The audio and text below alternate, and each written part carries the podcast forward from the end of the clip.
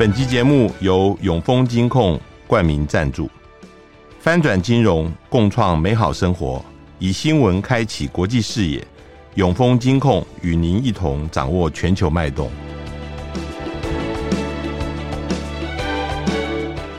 大家好，欢迎收听联合开炮，我是郭崇伦。呃，俄罗斯入侵乌克兰，呃，到现在已经快一百六十天了。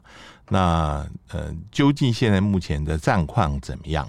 呃，尤其是大家很多人讲到，好像现在呈现出一个要逆转的一个情形。我们今天特别邀请到正大民族系的赵竹成教授跟我们来分析。赵教授好，哎，主持人好。赵教授，我想先请教，嗯、就是说，呃，现在似乎看起来，俄罗斯从七月初，呃，他这个打下了那个，嗯、呃。那个卢甘斯克那两个城以后啊，到目前为止就呈现一个比较停滞的一个状态。相反的，嗯，乌克兰这边呃，似乎企图很大，嗯，对外面宣称他要打下克尔松，甚至再进一步要反攻克里米亚。你能不能先谈一下目前双方的这个态势是怎么样？呃，七月中以后停顿啊，一方面是。普丁当时跟那个绍伊古直接说了，那个那个弟兄们要先休息一下，嗯，所以大概从七月中下旬开始就进入休整状态，哦、啊，就是该回家休息探亲的什么的，大概都都回去了。另外有一点啊，就是乌克兰在顿巴斯，就是乌东的最后一道防线，就是斯拉斯拉夫扬斯克到克罗马托斯克这一条线，那个。这八年下来，类似有点类似做的像马其顿、马奇诺防线那个、嗯、那个样子，嗯、非常坚固。嗯嗯、所以在打的时候就困难度比较比较大。嗯，呃，然后另外一个就是俄军就是从头开始到现在，他的总兵力大概就是二十万上下，没有增加。那再包括如果他的总兵力包括哈利科夫方向。扎波洛日核电厂方向、赫尔松方向，老实说，他真正用在正面的那个兵力，事实上不是不是很多。嗯嗯嗯嗯。然后他又没有办法用那个洗地的方式，用火炮直接是进行那个就是进行摧毁，所以他的推进速度是是是比较慢。但是这个慢其实对于俄国来说，目前为止看起来不是什么太大的太大的问题。嗯，哦，他就是慢慢往前往前推，能拿到一个就一个。如果说守不住，他又退回来。现在有一个很妙的情况，就是好像大家都不急了。嗯，俄罗斯不急啊，就看他用兵的这种速度，他他明显他不急，所以有人说会拖到今年年底，甚至拖到明年的年初。嗯。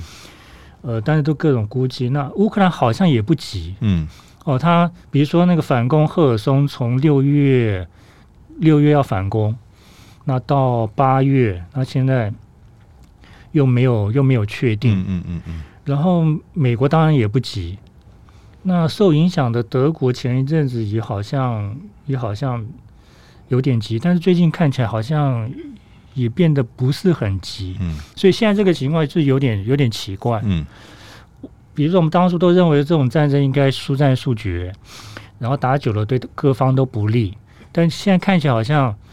各方基本上好像都没有那么急躁，非常奇怪的一件事情。我我我想有一个因素大家在提，就是很多人都在提，就是天气的因素哈、嗯嗯嗯。那因为现在呃九月就会开始冷了，到十月呃听说是冰封大地，对于双方的这个机械化部队要动作都有造成困难，所以。有一个说法是说，呃，可能现在双方都有一些动作，希望能够在十月之前能够尽量占，能够占多大的地就多大的地，用这个方式来固守，等了过了这个冬天以后再动作，是有这样的说法吗？我的看法，冬天的问题不在于军事军事行动上面，因为那个这次特别军事行动开始就是在二月底，那是最冷的时候嘛，嗯。中间还经过了三四月那个春天，所以应该问题不是很大。呃，影响大的应该是社会跟政治经济层面。呃，比如说那个现在从那个外面，就是比如说波兰或什么地方要回要回那个乌克兰的，那他们的生活该该怎么过？然后还有就是那个原来从那个现在俄国占领区的跑到基辅控制区的，他现在可能又要又要回来。那这一次打仗，乌东很多的产粮那个产粮区都没有好好的那个那个生产，然后那个主要的那个工业能源部门现在都是掌握在那个俄国的手中。嗯，哦，包括顿巴斯的煤田区，还有就扎波洛热的核电厂那个电力区，都在那个俄国手中。所以到中天里面，很大的问题可能真的不是那个。军事行动上面就是那个呃有什么便利性，恐怕是政治跟经济上面会会会有比较大的那个那个转折。比如说那个泽伦斯基他们很早就说了嘛，他一个月需要五十亿美金嘛。嗯嗯。那上个礼拜说他现在每个月的预算短缺五百万美金，所以这个恐怕加起来之后到冬天的问题会会比较大。整个整个乌克兰的那个冬天的供暖跟供气，它影响的不光是那个乌东的战区问题，还是整个西部没有没有被那个战火那个那个波及的地方。我举个例子啊，乌克兰的那个电力配置啊，百分之四十三是核电，嗯，百分之四十七是煤、石油跟天然气，剩下的水利非常少。那百分之四十七的那个部分就是在那个顿巴斯，就是卢甘斯克跟顿内茨克。那核电最大的就是那个扎波洛日，那现在在俄国手中。嗯，所以那个真的问题，俄乌克兰真的出现问题，就是冬天的那个能源问题。嗯嗯。嗯呃，还有一个就是，嗯，外面也在传哦，就是前些时候泽伦斯基把他的国安局局长跟另外一个人给抓起来了哈，呃，给革职啊，这个很奇怪，就是说他并不是说他他们呃叛国或者怎么样，而是把他们革职。嗯，呃，外面有各种各样的谣言，包括这两个人手里面是不是有泽伦斯基他的。呃，丑闻或者是他的这个贪污的证据，还是怎么样？嗯、那这个事情现在有没有说的？哦，那个我要我有一件事情可能说明这件事情哦，呃，那个情报局局长是他那个做舞台剧一起出道的人，呃，总检察长是他一个很重要的金主的太太，嗯，所以他们两个被革职啊，呃。被革职有一种迹象显示，呃，泽伦斯基他跟周边以前跟他一起那些基本上可能都闹翻，嗯，呃，包括呃前两个礼拜就是呃泽伦斯基那个撤销了那个他原来那个选举的时候最大的金主，就是 Kolomovsky 的那个乌克兰国籍，那。基辅的市长 k l i c h k o，那上礼拜也说，总统府那边打电话警告他，呃，要撤销他的国籍。嗯嗯嗯，也就是说，泽伦斯基现在可能出现了一个状况哦，他跟他以前一起打拼到当选总统之后，到今天所有的那批人，好像全部都闹翻。嗯嗯嗯嗯，那全部都闹翻的话，就表示说他周边基本上没有可以信任信任的人。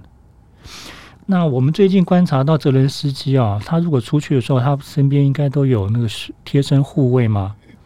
他贴身护卫好像也已经不是不是乌克兰自己人了，嗯，有可能是英国、加拿大或是哪边的那个嗯雇佣雇佣来的，所以泽伦斯基目前看起来好像仍旧保持一定的那个威权什么的，但是他的那个周边的那个那个基础。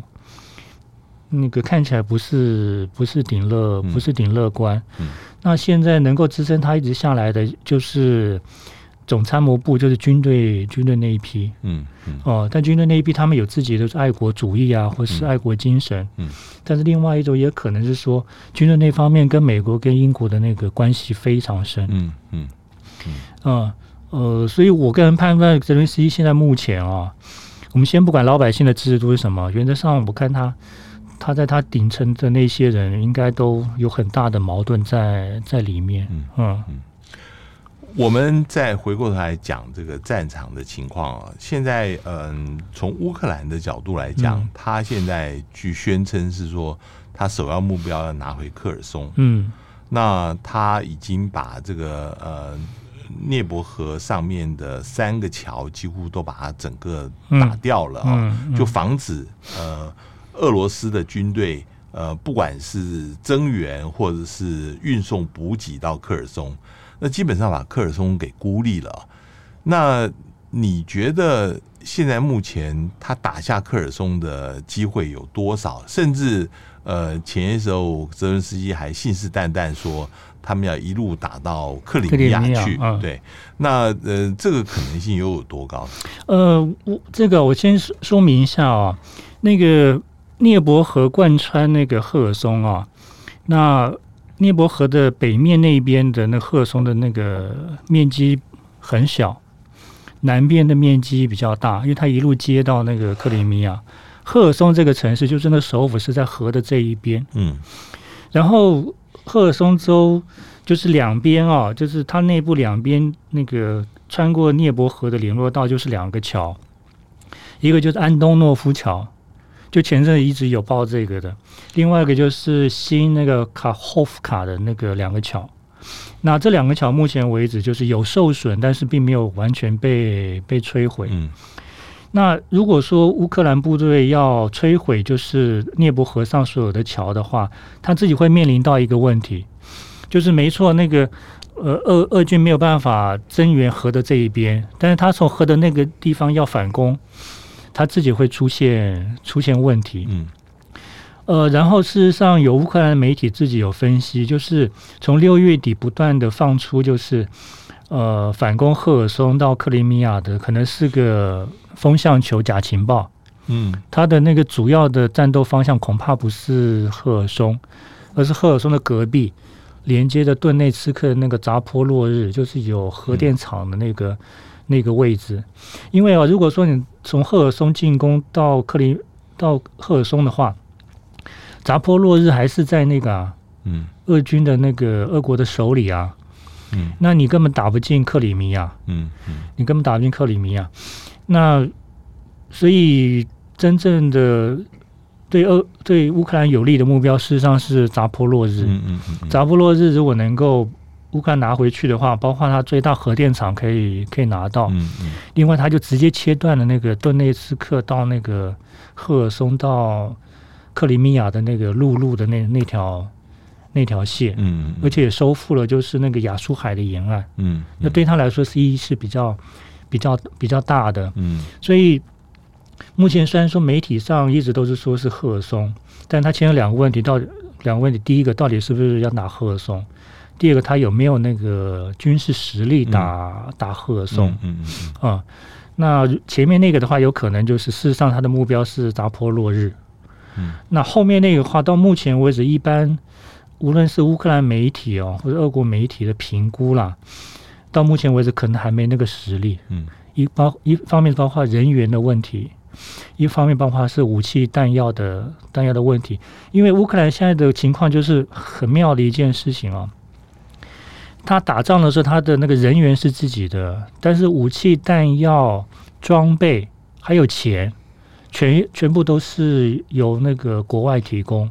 这个跟俄国正好是完全完全相反。嗯嗯。俄国是武器、弹药、装备全部都是自己有。嗯。我觉得我军火工厂要多少，我都可以自己做出来。但是乌克兰全部靠那个外国送。嗯。那全部靠外国送的话，现在已经很看得出来了。那个。呃，德国、法国这些国家答应送，但是数量少，然后速度慢。那东欧的那些国家也答应送，那速度快，但是送的都是那个苏联时代他们留下的那些老武器，就准备要销库存那种的。嗯、那再加上就是说，那个乌克兰他自己的那个财政的状况，真的他自己都都知道有问题啊，所以。呃，有估计啦，可可以反攻赫尔松，但是要准备几个月的时间。好，那但是现在乌克兰得到外面来的装备，嗯，尤其是美国提供的，嗯，现在看起来有些武器是非常的性能优异的，比如说现在呃这个海马斯的多管火箭炮啊，嗯嗯嗯，这个嗯。好像来了以后，这个对于乌克兰的战力有大大的加强，因为海马斯它基本上这个火箭出去都是 GPS 定位，打得都非常准啊。像那个河上的桥，它呃一下子就可以把它打到。那呃这个事情对于呃乌克兰的现在目前战力有多大的提升？比如说不只是这样，还有呃美国现在提供的什么？呃，凤凰的那个无人机啊，嗯，对他来讲也是蛮有效。现在有一百二十架之多，你你怎么看这个事情？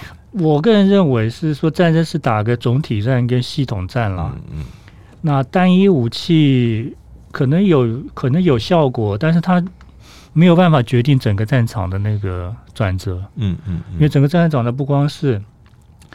战场上的那个胜负问题，还有整个社会社会背景跟那国际国际环境，嗯，那很重要就是国内的那个经济的那个还有工业生产能够支撑你打这个打这个打这个仗。因因为你回到一件，比如说海马斯，那个美国不可能无限制供应它，嗯，他现在是说要给二十组嘛，对不对？但不管怎么样，就美国他自己必须要有留着，也就是说他他最后会有一个有一个限度。那我给你二十套相应的弹药给你了，打完之后可能就没了。所以，如果如果我是俄军的话，我恐怕我恐怕会让他尽量打，就了解他是美军是怎么使用那个海马斯火箭炮，如何去定位，透过怎样系统去定位，如何去运作，如何去移动。然后透过这个过程，让俄军他的那个整个的那个作战部队能够去熟悉美军的那个战术、战术操作跟装备性能。这个以后对那个俄军在欧洲，如果真的发生欧洲战场的事情的时候，那个是非常大的一个非常大的一个有益处的有益处的经验。所以我们看到像俄军啊，俄军有几个几个军区嘛，那照道理说。乌克兰这个方面是西部军区跟南部军区的那个正对面，那但是因为西部军区要正对北约，就是波兰那方面，所以他现在大部分都是南部军区的。但他现在就是呃，包括东部军区的、中部新中部军区的，还有甚至北方舰队军区的，全部就是一轮，嗯，一轮一轮的进到那个乌克兰去。嗯，也就是说，普丁在这个时候是。他就是让那些长久以来没有打过仗的，嗯、特别是跟美军打过仗的那批人，嗯、就一路一路的往前推。嗯、打完之后我再回来，打完之后回来，就是走那么一轮。不过，这个是不是也是因为现在在乌克兰战场上面，俄军的死伤的人数啊，哦，现在其实是蛮大的啊。那个有人估计说。死亡的人数大概有一万五千人，嗯、然后如果伤的人数一般在战场估计要乘以三的话，嗯、也就是加起来伤亡就是有六万。嗯，这个这个如果是以现在常备兵二十万来看的话，这是非常非常大的一个数字。嗯嗯、这个数字呃，死亡的人数超过在阿富汗死亡的人数，嗯、这个对于俄罗斯现在整个军队的结构，甚至对于整个社会。会不会产生影响？呃，老实说，我一直对这个估计是怀疑啦。为什么？因为刚嗯，我们谈过，就是那个普丁坚持就是最大动用兵力就是二十万上下。那二十万兵力，那个你还不包括什么后勤文书、夯不隆咚的那些，实上真正能用的根本不到不到二十万。如果按照英美那种估计的话，那的那个伤亡比非常非常重。嗯。那个这么重的情况之下，不可能爆没有爆出来。嗯，以俄国现在的那个资讯情况的话，嗯、不可能没爆出来。所以我认为还是还是会有伤亡，但是会不会像英美说的那么多？呃，比如他说伤那个伤亡六万，那占三分之一了。那个那个全世界没有一个国家的那个军队可以承受这种。哎、欸，我问一下，因为以前你曾经提到，普丁这一次基本上还是用志愿。役的士兵啊，他不愿意用到全民征兵，呃，就是义务役啊，就是避免这个因为这样子引起整个社会的反弹。对，那现在还是如此吗？对，他现在有三种兵，一种是自愿役，就是那个职业军人，嗯，就是反正进军校、士官学校出来那一批，那他们的工作反正就是打仗。第二种叫合同兵。就是退伍的兵，看他招回来说来签个六个月，哦，签个六个月，然后每个月，呃，按照他的阶级，大概一个月十四万卢布到四十五万吧。哦，那就还有兵种，比如说那个什么的。那另外一种就是雇佣兵了，嗯，雇佣兵就是那个华格纳，嗯，佣兵，嗯嗯。那华格纳的话，纯粹就纯粹就是要钱的嘛，嗯、那个根本就死了就算了。嗯嗯那合同兵的话，也是要么就是浪漫主义，说要打仗什么样冒险；那、嗯、要么就是没工作，或者有什么其他的事情要赚点钱，嗯嗯、就签了。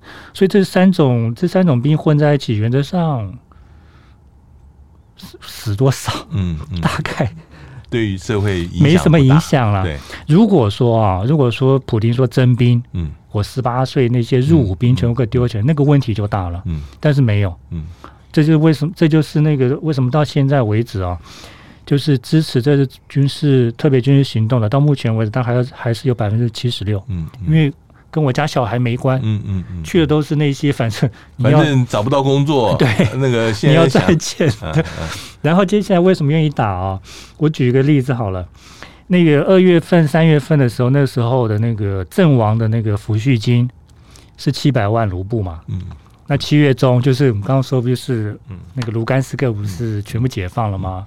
新的命令下来，加五百万哦。现在现在阵亡的话，家里可以收一千两百万，所以有，哎，这也是黑色笑话。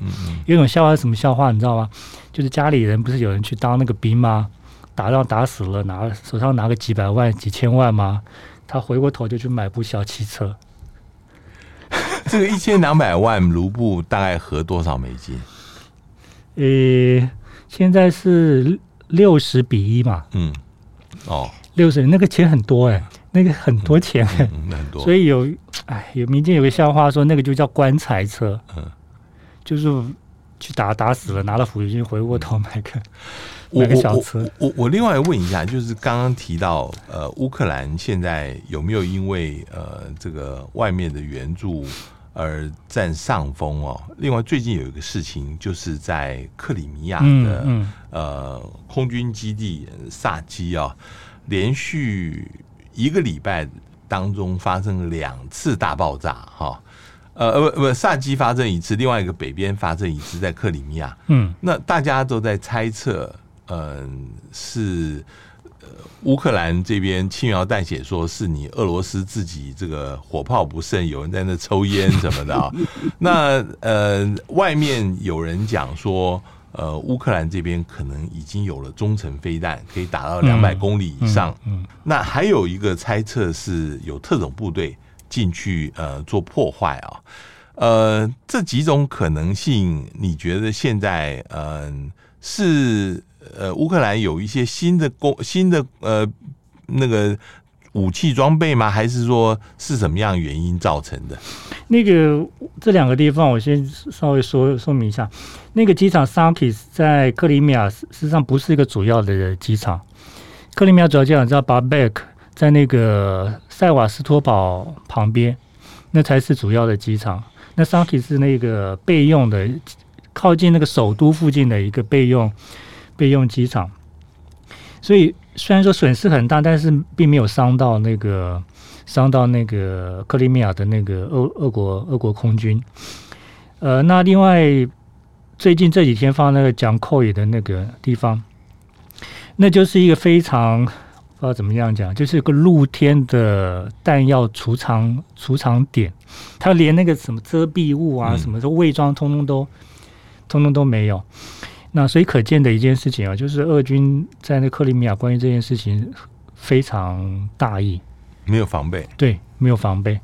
那至于说怎么炸的啊，那飞弹的可能性不是很高，因为那个俄罗斯在克里米亚的西部、南部跟东北部布了三个 S 四百的飞弹营，所以那个可能性不是很高。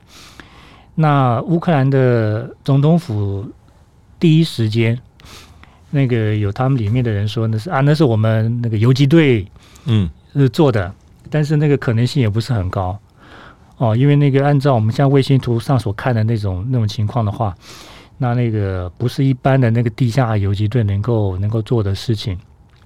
那刚才主持人说什么什么抽烟啊、点火 造成的，那个那个反而是俄罗斯爱面子，第一时间说的 说的理由。那接下来就问题说，那很可能就是那个了，有特种部队了。那特种部队的话，那要么就是乌克兰特种部队，要么就是那个那个其他第三国的那个特种部队。那这两边看起来你，你我个人我个人的看法是这样子的。如果观察泽伦斯基他们总统府的那个反应，他们在第一时间里面事实上是避免谈这件事情。嗯，那这这么大的一件事情，事实上正好可以被基辅方面拿来做一个很好的国际宣传，但是它非常低调。那如果有从这个脉络下去的话，有那种可能性，事实上是第三国。嗯嗯。然后是在乌克兰的那个内部的县县民，或是真的所谓游击队的配合之下造成的结果。所以你现在看到，俄国也非常低调。嗯嗯，他除了第一时间讲说啊，就是不小心着火了以外，他就再也没说了。嗯，他连损失多少什么都没说。嗯，可见这是对俄国来说是非常丢面子的一件事情。所以他就让人家平淡下去，等到以后再说。嗯嗯，呃，所以。这场战争，这场战争哦，这表面上看起来好像真的是俄罗斯在乌克兰上面跟乌克兰部队打仗，但是背后恐怕那个第三国可能真的除了武器装备之外，其他方面应该也也那个参加不少。嗯嗯，刚刚在前面你提到那个，其实现在乌克兰真正的目标是呃是扎波洛日热哦，嗯，这个。这个地方，这地方当然是乌克兰现在最大的核电厂是在这里啊，好像也是欧洲欧洲最大的核电厂啊。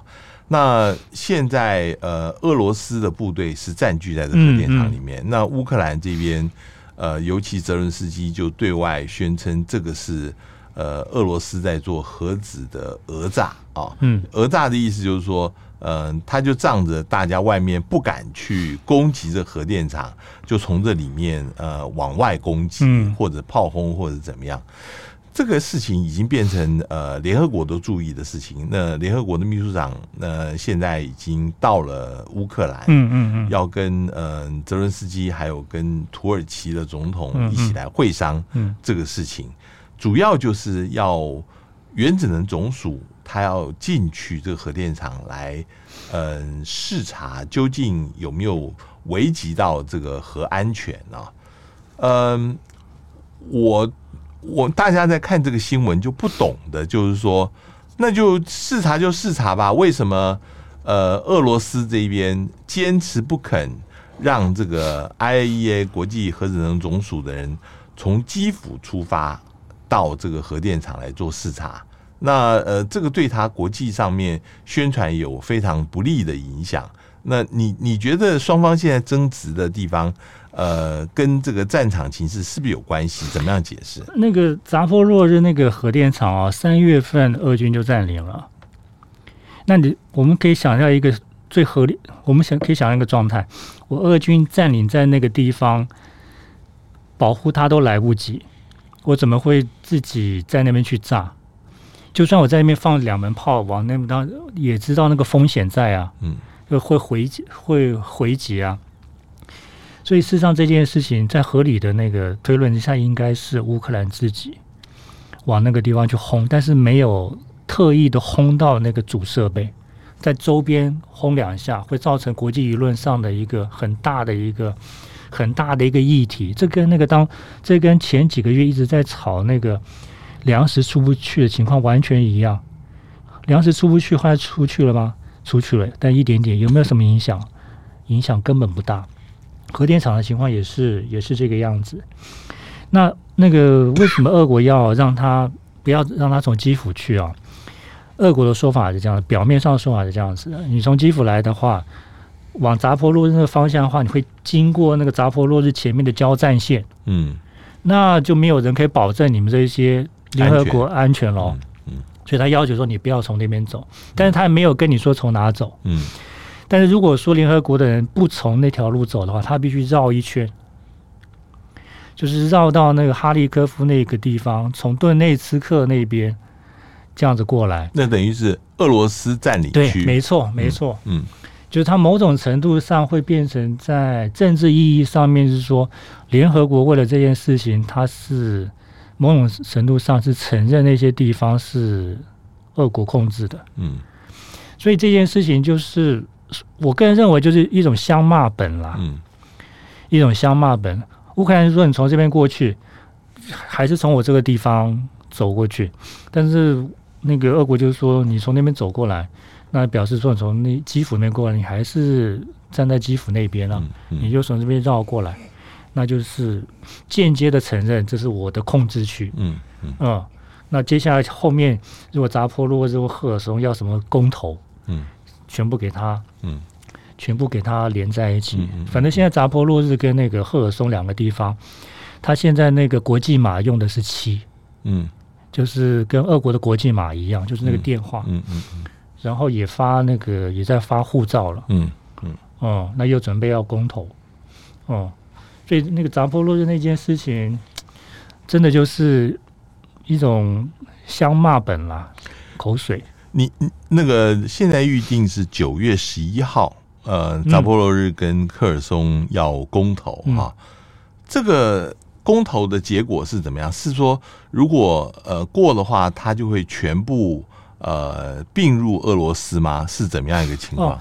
哦、这个公投啊，那个卢甘斯克跟顿内茨克说了，等到这两个共和国完全收复之后再一起公投。对，那扎波罗日是说秋天。嗯，秋天那，大家估计就是主持人说的九月十一号，因为九月十一号是俄罗斯的那个地方大选，嗯、就是很多什么州长啊、什么地方议会要改选，但是赫尔松没有说死时间，嗯，赫尔松是说到今年年底前，嗯，要去要去做，然后所有的题目都已经很清楚了，就是你赞不赞成某某某某，呃，以。新的联邦主体的身份加入俄罗斯联邦，嗯嗯，题目题目已经已经就这样子了，这就已经也就是跳过去，还不是说要独立变成共和国了？嗯，赫尔松跟扎波洛日本来有人跟他说：“你先独立一下。”他们说不要，嗯，他们说不要。我觉得，然后那个俄国大概也是顺水推舟，嗯，那个比如说卢甘斯克、顿内斯克，当初他们拿俄国护照的时候啊，就他们透过什么简易程序，也要三个月，嗯。结果赫尔松跟扎波洛日两 两个礼拜，嗯嗯嗯，两个礼拜就可以就可以拿到。但是俄国自己内部有些不同意见啦，尤其是扎波洛日，因为扎波洛日很急，不知道为什么。扎波就是说九月九月中嘛，但是那俄国内部有人说了，那扎波洛日哦，还有百分之三十是乌克兰，嗯嗯嗯，你是不是要等到那三十也被也也也也收回之后再谈这件事情？我我我们现在接下来我们谈另外一个事情，但是也是跟乌克兰这个事情有关系的，嗯、就是呃中亚，尤其是哈萨克的情况啊。呃，哈萨克最最近跟俄罗斯之间关系有一点紧张啊。嗯、那嗯、呃，主要是因为呃哈萨克的这个呃总统啊，呃托卡耶夫，嗯、呃，他说呃现在他们要重新考虑。不要经过原来的这个油管系统啊，对外输出他们的呃原油了。那这个是因为之前呃欧盟这边希望哈萨克提供他们原油，那呃俄罗斯眼看不对，就是说以一个什么会污染环境为由，就禁止他们在这个里海那边上游。所以这个事情嗯。让哈萨克跟俄罗斯之间有点紧张，你能不能谈一下？就是说，呃，我记得我们在年初的时候还谈到，那个时候俄罗斯出兵，嗯，帮哈萨克平定他内部所谓的政变啊，怎么会现在关系才短短的半年当中啊，会变成这个样子？没有，那一定是那个两个事情啊。一个就是哈萨克本来就是走那个自主外交啊，嗯，他不想让别人认为说他真的就是跟那个俄罗斯是铁杆兄弟，嗯，嗯，那他自己本身也有去俄罗斯化的那个那个那个意图啊。这个是在之前的总统就开始，对对，那他那时候就开始了，嗯，只不过因为他关系实在太深了，嗯，一下拉不拉不开。另外一个当然就是二月二十四号那个特别军事行动啊。因为普丁说要保护当地俄罗斯人嘛，嗯，那哈萨克自己 北边那边连接的西伯利亚地方一大票的那个俄罗斯人，俄罗斯人，嗯，那大家难免会心里想说，搞不好哪一天要弄到弄到我头上，呃，但是托卡耶夫说的倒不是说另外找一条路啊，他是说，呃，他下的命令是说，呃，要想尽办法让哈萨克的。能源输出的那个通道要多元化，OK，呃，要多元化。那多元化就是说，不要，当然就是另外一方面，就是不要只靠那个俄罗斯的管线。但是哈萨克的问题出在哪里？他的情况实际上跟蒙古差不多。嗯，哈萨克有石油天然气，但是它怎么出去？要么往东，嗯，走中国，但是中国那个基本上饱和了。嗯，阿拉山口那个那两个油气管已经基本上饱和了。那因为俄国自那个，因为中国自己跟俄国还有其他地方都买很多啊，然后天然气跟土库曼也拉了一条线，所以再向往俄国中国那边多基本上不可能，所以他只能往西。那往西的话，那个只能去欧洲，但他问题就出在这里了。他往西去欧洲的话，他必须通过苏联留下的那些俄罗斯管线。嗯嗯，这就为什么上次他在那个那个地方出不去的原因是在。是在这个地方，除非你要通过，就是呃，这个呃，从亚塞拜然那边呃拉一个从里海，然后走土耳其的方式，对对。但是啊，这又又有一个大问题，诶，哈萨克现在主要的油田是在里海的东北边，嗯，但是亚塞拜位的正好在里海的西南边，嗯嗯，所以他要走亚塞拜的话，他必须从那边拉一条很深很长的管子，穿过整个里海。那这里海的海域包括了俄罗斯、土库曼，还有伊朗，嗯，还有亚塞拜人，还有他自己哈萨克。那海域的问题能够解决，还有另外一个问题，就里海就是往高加索那个南部那地区是个很很有名的地震带，嗯，嗯，那个跟黑海情况完全不一样，嗯嗯，嗯，所以那个在底底下拉管子，事实上是是有问题，所以土库曼都不敢拉，嗯嗯。土库曼都不敢拉，所以土库曼到现在的用的天然气管还是走俄国俄国的那条、嗯、那条路。好，到了那个亚塞拜又有问题来了。亚塞拜输到欧洲的话，只有一条一条管线叫捷汉线，但是捷汉线刚盖完的时候，大家都知道出问题了，包括雪佛龙跟艾克森那个 Mobil 他们都知道出问题了。为什么？口径太小，嗯，它大概只有一公尺，所以它能够送出去的东西不是。嗯，不是很多，所以那亚塞拜自己要要送出去，所以就算哈萨克把把东西拉到了亚塞拜然由那个地方出去的话，量也不会多。嗯嗯，而且他出去之后要到欧洲的话，因为捷汉线那条线亚塞拜就已经不够用，所以他只能做一个方法，就是他把那东西拉到土耳其之后。在土耳其找个港，再用那个油轮，嗯，嗯，送到、嗯、送到欧洲去，就是罗马尼亚、保加利亚这些地区，那个那个完全不合算，嗯，那个完全不合算。之所以问这个问题，主要就是说，呃，如果呃哈萨克跟呃俄罗斯有紧张的话，嗯，再加上欧洲对他招手啊。呃，再加上它的北部有相当比例的俄罗斯人，这个情况跟乌兰乌克兰就很接近了。那乌克兰也是在它的东边有相当程度的俄罗斯裔，然后他也是希望能够加入欧盟。呃，然后现在哈萨克如果这样子的话，有没有可能俄罗斯呃为了要阻止的情况？再对乌克兰这样子如法炮制一次呢？那个这个事情为什么提？主要是因为呃有一个消息说，这个呃前总统的梅德韦杰夫啊，嗯，他曾经提到这个历史上面北哈萨克是俄罗斯的一部分，那莫斯科应该不久会纳入变成自己的一部分。这个说法再加上之前。呃，上一个题目我们提到，其实莫斯科里面有些人觉得这个托卡耶夫忘恩负义，嗯，那个时候我出兵帮你平定内乱，你现在还这样子对我，是有这样的情绪吗？呃，当然有啦，当然有啦，还包括一些导演、演员、作家也都讲这个，然后跟那个俄国、跟那个哈萨克吵得吵得很凶。其实这个真的没有什么，嗯，没什么大不了。为什么？因为哈萨克本身那个位置真的是让他没办法，不得不依赖俄罗斯。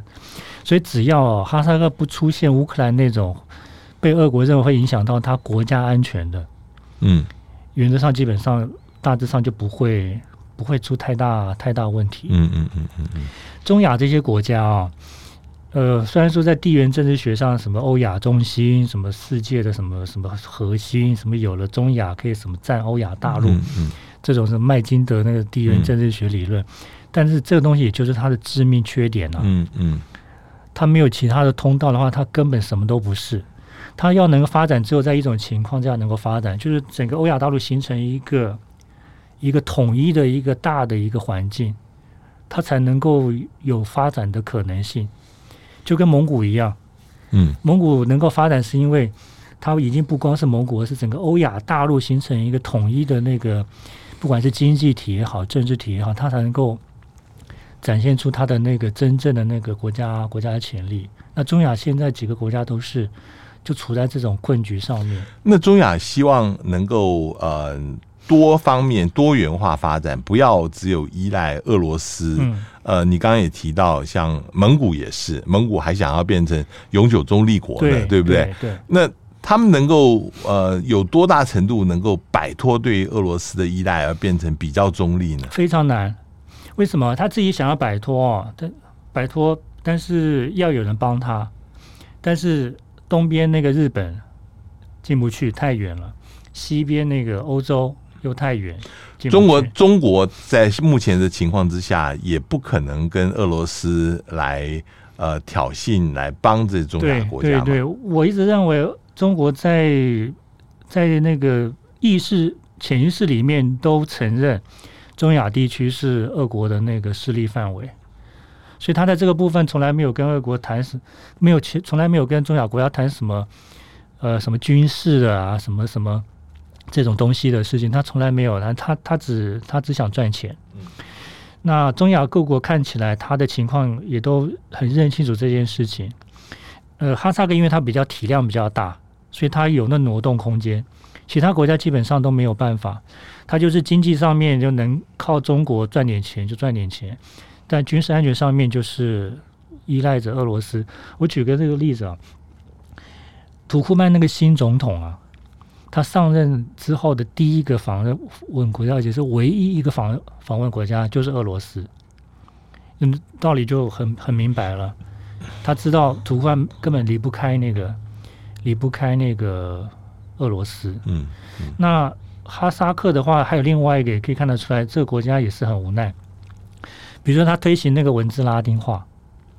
但是他就很明白，表示说文字拉丁化只限定哈萨克语是文字拉丁化。嗯，嗯，你俄国人用俄语还是用你的字。嗯嗯嗯。然后他不会像乌克兰那个说学校不准教俄语了，什么都没有。他说俄语学校继续开，呃，学俄语继续继续学俄语，这就是他处在这种环境之下，他做的一种妥协了。